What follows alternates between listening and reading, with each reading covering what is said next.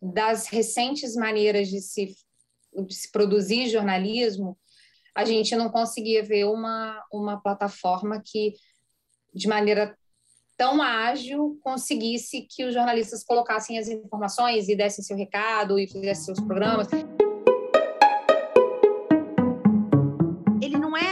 Espontâneo como o rádio, mas ele é mais íntimo que o rádio, inclusive porque você fala no ouvido da pessoa, né? O podcast é uma mídia produzida para você ouvir de fone. E assim, eu brinco, né, nas oficinas, eu falo, não é qualquer um que pode falar no meu ouvido, não. Eu escolho bem quem vai falar no meu ouvido. Começa, começa com a gente achando que vai ser o leitor da Piauí que vai se identificar com foro, e começa a acontecer o contrário, as pessoas saberem da existência da Piauí por causa do Foro de Teresina.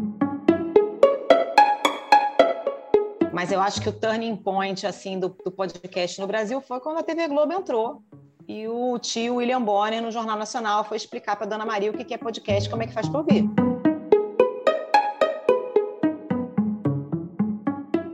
Os grupos de comunicação, os jornais tradicionais, marcas tradicionais perceberam a importância e também essa mídia ganhar cada vez mais espaço. Né?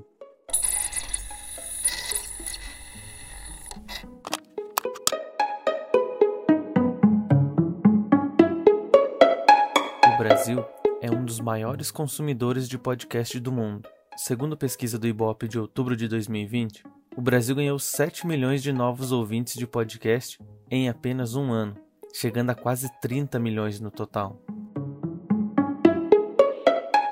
gente brinca que todo ano é o ano do podcast no Brasil, né? E eu acho que o podcast veio como um ótimo convite de desaceleração. Então, acho que ele propõe o seguinte: e se, em vez de você ficar sabendo de 13 notícias agora, você ficar sabendo de duas, mas com tempo? Eu gravo, eu edito, monto todo ele, né? eu só mando para uma finalização de áudio de um editor de áudio parceiro nosso que faz um, uma última sonorização, né?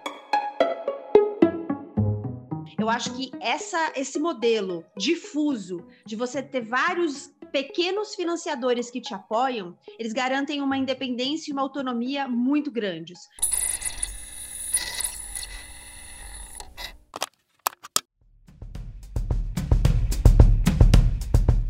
Podcast se tornou bastante popular nos últimos anos, e o jornalismo é parte fundamental desse processo. A primeira temporada do Singular vai fazer um panorama da ascensão dos podcasts jornalísticos no Brasil.